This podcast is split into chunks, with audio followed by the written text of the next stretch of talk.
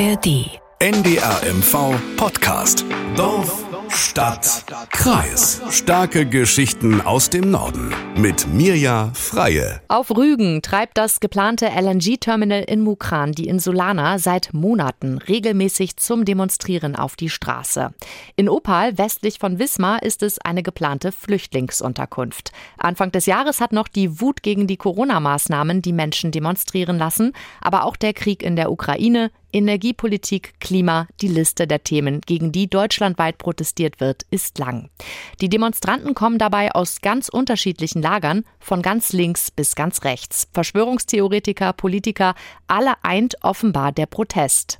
Oft geraten wir als Journalisten vom öffentlich-rechtlichen Rundfunk dabei in die Schusslinie, werden angefeindet und als Lügner bezeichnet. Wie das klingt, hören Sie mal hier. Ein Beispiel von einer Demo in Wolgast vom April dieses Jahres. Ach so, heute haben wir auch Pressevertreter anwesend. Die jungen Damen, die wollen sich hier vom NDR sind die, glaube ich, die wollen sich ein Meinungsbild unter den Teilnehmern mal machen. Viel, viel Glück dabei. Äh, ich weiß nicht, äh, ob aufgrund ihrer Vorarbeit äh, das jetzt noch möglich ist. Hören Sie erstmal, hören Sie erstmal zu. Zur besseren Einordnung, das war eine Friedensdemo in Wolgast und für uns vor Ort waren drei Journalistinnen, die sich in den vergangenen Monaten intensiv mit der Demonstrationskultur in Vorpommern beschäftigt haben. Und was dabei herauskam, das wollen wir heute mal aufarbeiten. Was steckt denn eigentlich dahinter und was können wir vielleicht noch verbessern? Kompakt, informativ und unterhaltsam, dafür steht Dorfstadtkreis. Wer bei uns zu Wort kommt, der kennt sich aus mit den Themen, die vor unserer Haustür spielen. Und das ist heute NDR-Journalistin Anniko Schusterius. Hallo Anniko. Hi Mirjam, schön, dass ich heute da sein darf. Ja, kurze Erklärung. Du hast ja zusammen mit zwei weiteren Journalistinnen dir die Demonstrationskultur am Beispiel vor Vorpommern genau angeschaut und ihr habt aus eurer Recherche am Ende auch einen eigenen Podcast mit dem Titel Aufruhr herausgegeben. Den finden Sie übrigens wie auch Dorf, Stadt, Kreis in der App der ARD Audiothek. Anniko, vielleicht erzählst du uns mal kurz ein bisschen was über euch drei. Wo kommt ihr her? Was macht ihr eigentlich und was hat euch denn insgesamt so verbunden? Ja, das, was uns verbindet, das ist vor allem unsere journalistische Arbeit. Also Margareta, Leonie und ich, wir arbeiten ja alle für den Norddeutschen Rundfunk. Da haben wir uns im Übrigen auch kennengelernt, denn ursprünglich stammen wir aus ganz verschiedenen Teilen Deutschlands. Also Leonie ist in Hamburg aufgewachsen, Margareta in Kiel und in Armenien und ich bin in Berlin geboren und habe da auch sehr lange gelebt. Wie seid ihr dann auf die Idee gekommen, dieses Thema unbedingt zu machen? Es geht bei uns um die Demos, die ihren Ursprung in der Corona-Zeit haben. Mhm. Mittlerweile werden da aber auch ganz andere Themen verhandelt und immer wieder landen diese Demos ja auch in den Nachrichten. Und das haben wir halt zum Anlass genommen. Da wollten wir einfach mal genauer hinschauen. Also wer sind denn diese Menschen, die da regelmäßig auf die Straße gehen und was motiviert die eigentlich? Und warum habt ihr euch für Vorpommern entschieden? Was hat euch da hierher verschlagen? Ich glaube, grundsätzlich muss man ja erstmal sagen, dass es diese Demos ja überall gibt. Mhm. Wir ziehen die Lupe halt einfach exemplarisch größer. Also die Region ist hier besonders spannend, weil hier ganz viele Aspekte zusammenkommen, die man so dann doch nicht in jedem Teil Deutschlands mhm. hat. Also zum Beispiel die DDR-Vergangenheit, das Thema LNG-Terminal, die anhaltende Debatte um die Unterbringung von Geflüchteten. Das alles kumuliert hier in einer Region, die ja vor allem geprägt ist durch Landwirtschaft, kleinere Städte und Dörfer und das halt auch ohne große Metropolen. Hm. Nun erstmal so ein paar Details über euer Projekt. Was war so das Ziel? Ihr habt ja, glaube ich, in Lubmin gewohnt. Mhm. Und wie seid ihr von da aus so vorgegangen? Also wie muss ich mir das vorstellen? Wie habt ihr euch dem Thema genähert? Ja, unser Ziel mit dem Podcast war es erstmal in diese Demos irgendwie einzutauchen, also auf die Demonstranten zu treffen, mit ihnen ins Gespräch zu kommen und vor allem auch zuzuhören. Also wir mhm. wollten wissen, warum laufen Sie auf den Demos mit? Was sorgt denn für diese Unzufriedenheit bei Ihnen? Und dazu sind wir dann sieben Wochen in ein Ferienhaus gezogen in der Nähe von Greifswald. Wir alle drei, wir Autorinnen, das mhm. war quasi so unsere Base, von der wir dann zu den Demos gefahren sind und zu Interviews mit Experten und zu Projekten in der Region. Und man muss sich das so ein bisschen vorstellen wie in so einem Detektivbüro, wenn man das so in den Spielfilmen sieht. Also wir haben dann eine große Karte von Vorpommern aufgehangen und da haben wir uns dann ganz viele Orte drauf markiert, wo regelmäßig Demos stattfinden. Wir haben Post-its beschrieben, stundenlange Telefonate geführt. Wir haben Notizbücher natürlich auch vollgeschrieben. Zwischendrin standen da auch irgendwo Kaffeetassen noch rum, die Technik, mit der wir auf den Demos waren, um die Töne und die Interviews aufzunehmen. Und klar, unsere Computer für die digitale Recherche, die standen auf dem Chaos noch oben drauf. ja, und ihr habt dann auch, glaube ich, viel in Telegram-Chats nachher recherchiert. Mhm. Wie sah das aus? Ja, Telegram, das, das spielt ja eine ganz große Rolle bei den Demonstranten. Mhm. Das haben wir auch ganz, ganz fix gemerkt. Das ist Veranstaltungsplaner, Chatgruppe und News-App in einem. Deswegen war auch klar, wir müssen da jetzt irgendwie rein, um diese Bewegung besser zu verstehen.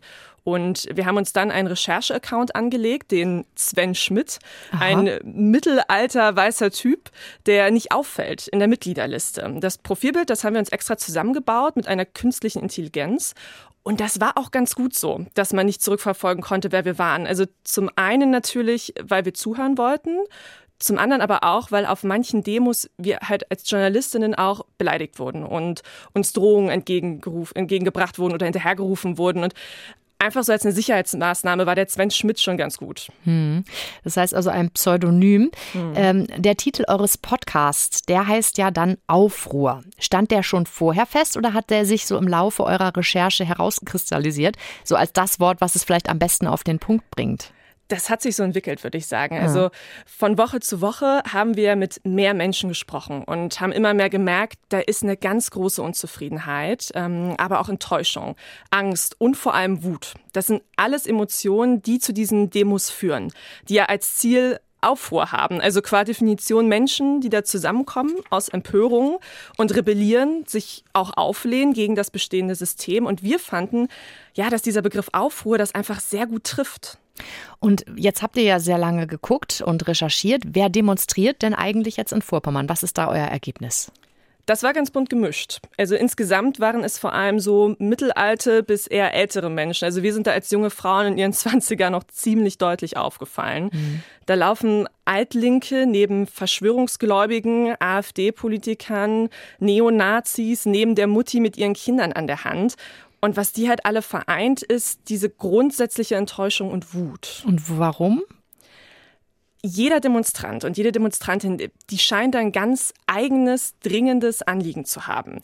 Auf den Demos gibt es nämlich ein ganz, ganz großes Potpourri an Themen. Da wird gegen Lokales demonstriert, also zum Beispiel die LNG-Terminals, die Schließung einer Förderschule, aber halt dann auch gegen die aktuelle Bundesregierung, also mhm. gegen die Klimapolitik, gegen die Waffenlieferungen an die Ukraine, ganz allgemein. Und das sag ich jetzt mal in Anführungsstrichen, was so das größte Ding ist, man demonstriert halt gegen die da oben. Mhm. Ja, aber zu demonstrieren, das ist ja auch ein demokratisches Recht und mhm. das darf und sollte dann ja man ja auch auf jeden Fall wahrnehmen. Ne? Ja, ja, auf jeden Fall. Und das ist auch total wichtig, dass wir in unserer Demokratie auch Unmut äußern können. Ne? Nun ist ja die Stimmung bei Demos je nach Tagesmotto auch mal ein bisschen heftiger. Ihr seid drei Frauen. Wie war das denn inmitten der Demonstranten? Machte das da einen Unterschied? Erstmal waren wir deutlich jünger, das habe ich ja eben schon erwähnt, als halt die meisten Demo-Teilnehmer. Und das war schon so das erste Merkmal, mit dem wir sehr aufgefallen sind. Und dann hatten wir auch das Gefühl, dass man uns als junge Frauen noch mal weniger ernst nimmt. Also wir haben in den Telegram-Gruppen, in denen wir unterwegs waren, auch Nachrichten über uns gefunden im Nachhinein. Mhm. Und da wurde dann von uns als Mädels und Praktikanten gesprochen, der ein oder andere Witz gerissen, so über unsere Kompetenzen. Und ich glaube, das wäre jungen Männern in unserer Rolle nicht passiert. Hm. Was habt ihr denn alles so erlebt? Also es klingt ja schon ziemlich äh, krass, was du so beschrieben hast, äh, schon jetzt. Was habt ihr da noch so erlebt? Na, wir sind in all der Zeit ziemlich viel rumgekommen. Ne? Und wir haben viele Menschen getroffen. Und für das ein oder andere Hintergrundgespräch haben wir zum Schutz der Gesprächspartner die mitten im Nirgendwo getroffen. Also wo uns keiner belauschen kann und uns auch keiner sehen kann. Das war schon ziemlich abenteuerlich manchmal. Okay. Und was hat euch dabei so schockiert? Mich persönlich haben besonders die krassen Vergleiche schockiert, die manche Demonstranten gezogen haben, wie zum Beispiel der hier in Demin. Sieht man ja auf YouTube, was da gesperrt wird, das ist die Wahrheit, das weiß man schon. Also so schlau bin ich. Was da gesperrt wird, das ist die Wahrheit. Ich kenne das ja noch aus DDR-Zeiten. Was da verboten war, das war die Wahrheit. Im Dritten Reich hat man die Bücher verbrannt. Das war die Wahrheit. Und jetzt wird gesperrt, ne? Da wurden ganz viele verschiedene Dinge in den Topf geworfen, wie man ja jetzt schon hört. Also DDR-Geschichte, Nationalsozialismus. Aber auch manche Erlebnisse auf den Demos, die fand ich sehr einprägsam. Also auf einer unserer letzten Demobesuche in Wolgast, da wurde ich auf mein Aussehen angesprochen. Ähm, oder besser gesagt auf meine Socken. Ja. Das klingt jetzt erstmal ein bisschen schräg, aber ich trug an dem Tag so weiße Tennissocken, die am Knöchel bunte Streifen hatten und da drüber stand im Schriftzug Happy. Happy gemacht haben die Socken die Demonstranten aber wirklich ganz und gar nicht. Also da hieß es dann gleich, ich hätte eine Agenda, ich würde damit werben für die queere Community und das gehöre sich nicht auf einer Demo. Okay. Und äh, dann wurde mir das Konzept von Vater, Mutter, Kind erklärt und die wollten sogar Fotos machen von mir. Damit, damit, Denken damit Sie senden, senden Sie doch schon ein Zeichen, wo, Verstehen wo Sie Sie? hingehören. Die- die- damit die Leute, Leute- interpretieren Sie ja jetzt auch. ja, aber, aber Sie sehen, jetzt, Sie kommen hierher Ja. und sagen, also wir sind, wir berichten, alles okay. Stehen aber hier, das ist ja schon eine Parteinahme. Das würde ich nicht machen, das macht man nicht. Die blaue, die blaue Weste, okay. Warum ist das denn ein Parteiname? Du musst nur Socken trägen. Aber Weil das die Regenbogenfarbe ist. Haben Macht doch sofort wieder, Okay, der allgemeine Bürger die in. Ostdeutschland tickt anders. okay. Wir haben Familie, Mann, Frau, Kind, Kind, Kind. dass ich da wegen so bunten Socken direkt in eine Schublade gesteckt wurde, beziehungsweise auf meine Qualitäten als Journalistin geschlossen wurde, das fand ich schon sehr negativ überraschend. Das ist ein wirklich krasses Beispiel, vor allem Socken. Ähm, ich muss gestehen, ich laufe nur mit bunten Socken rum. Also mir wäre es wahrscheinlich genau. Ja, Obacht offenbar auf Demos. Oh Mann. Gab es denn aber bei dir auch positive Erlebnisse oder bei euch positive Erlebnisse auf Demonstrationen? Ja, klar, auf jeden Fall. Also uns war ja der konstruktive Ansatz auch sehr, sehr wichtig in diesem Format. Also wie kommen wir denn eigentlich wieder in einen Dialog? Und dafür stellen wir auch verschiedene Projekte vor. Und das war total toll. Also so viele engagierte Menschen zu treffen, die was bewegen, die da Probleme sehen, aber halt auch sagen, okay, lass uns loslegen, lass uns hier was starten, lass uns aufeinander zugehen. Und diese Menschen stellen wir in drei Folgen mit ihren Projekten vor.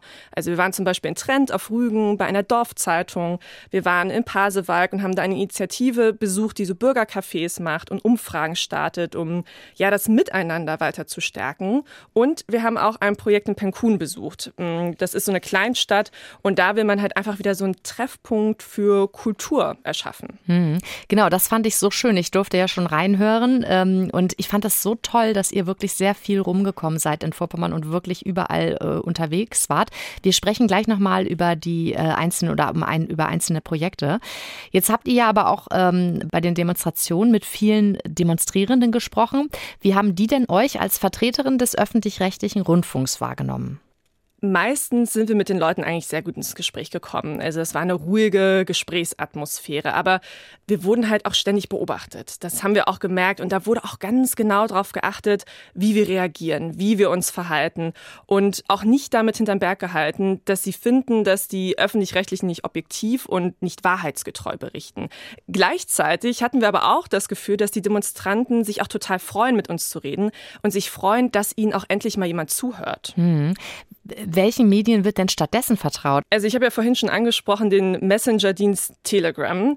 Der ist für viele so Hauptinformationsquelle, würde ich sagen. In den Gruppen werden da viele von diesen selbsternannten alternativen Medien geteilt, also wie zum Beispiel Beiträge vom rechtsextremen Kompaktmagazin oder dem russischen Staatssender RT Deutsch. Und viele Demonstranten holen sich dann auch noch Infos von Facebook oder von YouTube. Das Vertrauen in die öffentlich-rechtlichen Sender oder in andere professionelle Medien, das ist leider sehr, sehr gering. Und die Demonstranten fühlen sich und ihre Themen nicht richtig oder gar nicht abgebildet dort. Hm. Wie könnte man denn das verbessern? Also vom, vom öffentlich-rechtlichen Sender aus gesehen, wie könnten wir das verbessern, um ähm, wahrheitsgetreuer wahrgenommen zu werden? Hast du da eine Idee? Ja, ich glaube, wir müssen halt einfach sehr viel transparenter werden. Also wie wir recherchieren und äh, was unsere Quellen sind, damit man nachvollziehen kann, dass wir halt wirklich gute Arbeit leisten. Hm. Ja, klar.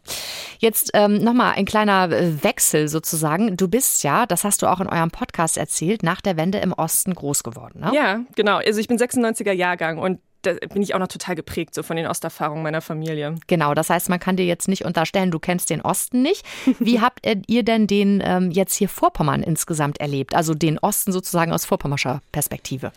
Die DDR, die ist hier sehr präsent in der Region. Also auf den Demos wird die auch super viel thematisiert. Äh, zum Beispiel hier auf einer Demo in Wolgast. Ich habe mein ganzes Leben redlich gearbeitet. Mein ganzes Leben habe ich Steuern zahlen dürfen.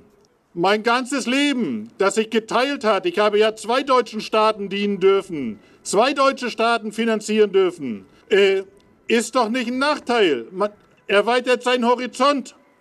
Und all das, was jetzt passiert, mit uns, mit der Gesellschaft passiert, haben wir doch in ähnlicher Form erlebt.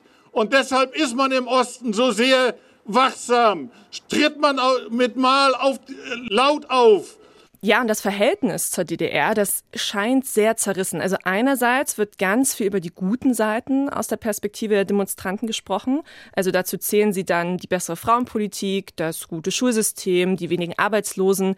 Dazu im Kontrast prangern sie dann aber die fehlende Meinungsfreiheit an. Und viele äußern, wie der Redner ja hier eben, das Gefühl, dass sich die politischen Verhältnisse von damals jetzt wiederholen würden ähm, und dass sie nicht sagen dürften, was sie denken. Viele Demonstranten in Vorpommern fühlen sich halt auch total abgehängt durch die Wende. Und darüber sprechen wir auch im Podcast mit zwei Experten, welchen Einfluss denn diese Wendeerfahrung auf die Demos hat. Und der ist nicht unerheblich. Hm. Und jetzt habt ihr, das hat mich persönlich besonders beeindruckt, ein ganz tolles Beispiel in eurem Podcast vorgestellt nämlich äh, aus Trend. Da gibt es eine Dorfzeitung, ne, weil die mhm. gegründet wurde, wurde von einer kleinen eigenen Initiative, mhm. die eben diese dann herausbringt. Erzähl doch mal, was steckt da genau hinter? Was war deren Motivation? Ja, alle zwei Monate erscheint diese Dorfzeitung, die wird dann veröffentlicht und die bekommt jeder Anwohner einen Trend, also kostenlos direkt in den Briefkasten. Und das wird realisiert von einem ganz kleinen Team aus nur fünf Menschen, wovon auch schon alle in Rente sind, muss man dazu sagen. Mhm. Und die recherchieren und schreiben, die sorgen aber auch für das Layout, die pflegen auch einen digitalen Blog und die haben auch so verschiedene Zielgruppen. Also natürlich die Einwohner erstmal von Trend, aber auch Touristen und Menschen, die überlegen, in die Gemeinde zu ziehen. Und dort in der Zeitung werden dann ganz lokale Themen behandelt. Also die Bürgermeisterwahl zum Beispiel. Es gibt Anzeigen zur Geburt, aber auch Nachrufe, wenn jemand stirbt, Berichte über das Dorffest, ähm, über das neue Straßenschild, aber auch über das Problem mit dem herumliegenden Hundekot wird geschrieben. Also eigentlich alles, was in den großen lokalen Medien keinen Platz findet aufgrund der wenigen Relevanz. Hm. Und spannenderweise, das fand ich auch sehr interessant, haben die ja auch, also die Trenter Dorf äh, Zeitung hat ja das gleiche Problem in Anführungsstrichen mit diesen Telegram-Gruppen und Falschinformationen. Ne? Erzähl das doch mal bitte. Mhm.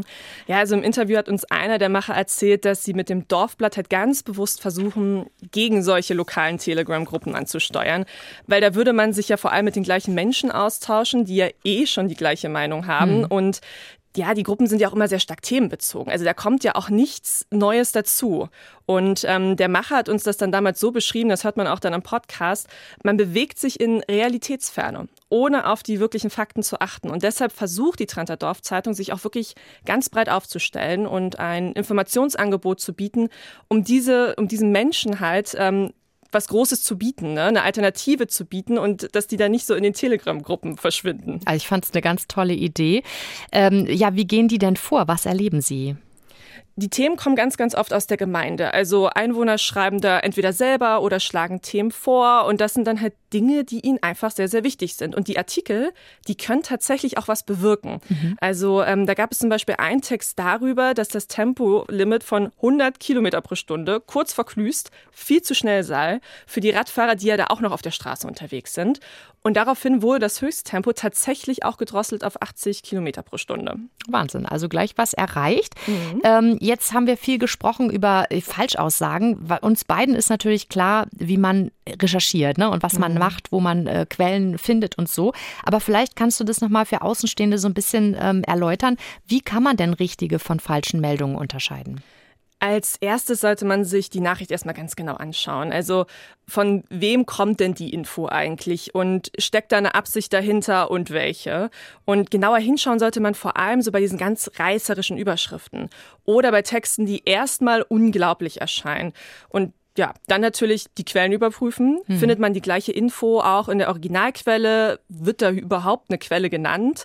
Ähm, gibt es gegebenenfalls auch ein Impressum des Mediums? Oder handelt es sich vielleicht um eine Privatperson, die da auf YouTube oder auf Facebook Infos veröffentlicht? Mhm. Und dann hilft natürlich auch immer ein Vergleich mit anderen seriösen Quellen. Und ganz, ganz wichtig finde ich auch immer, nicht blind irgendwas zu teilen. Also das passiert ja auch ganz viel in den Telegram-Gruppen. Den Artikel wirklich erstmal selber lesen, überprüfen und nicht aufgrund einer spannenden, klingenden Überschrift in die Familien-WhatsApp-Gruppe direkt weiterleiten, weil so verbreiten sich dann nämlich auch die Fake News super schnell. Ja, genau.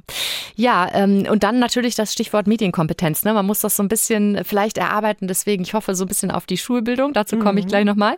Wie fällt dann am Ende der Reise dein persönliches Fazit aus, Anniko?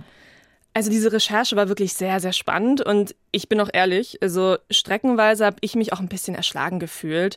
Einfach bei dieser Feststellung, wie viele Menschen an der Demokratie zweifeln. Also mhm. das war mir vorher in diesem Ausmaß auch einfach nicht so bewusst.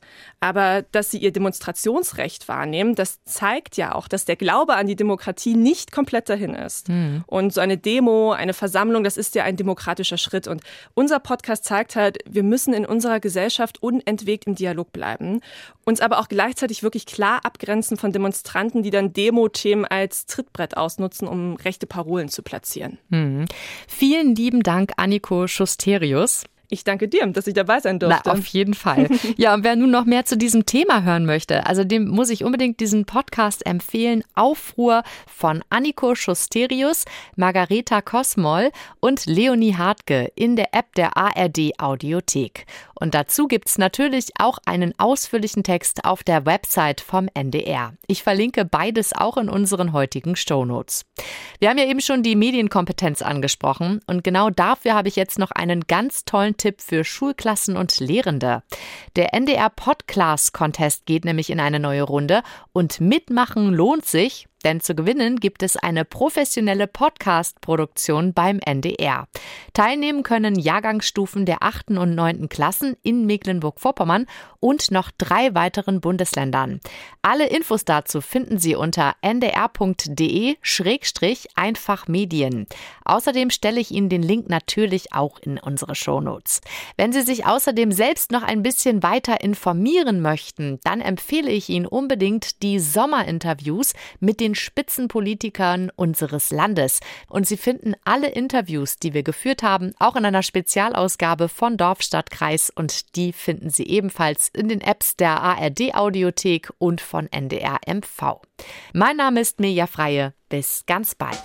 NDR MV Podcast. Dorf, Stadt, Kreis. In der kostenlosen NDR MV App und in der ARD Audiothek.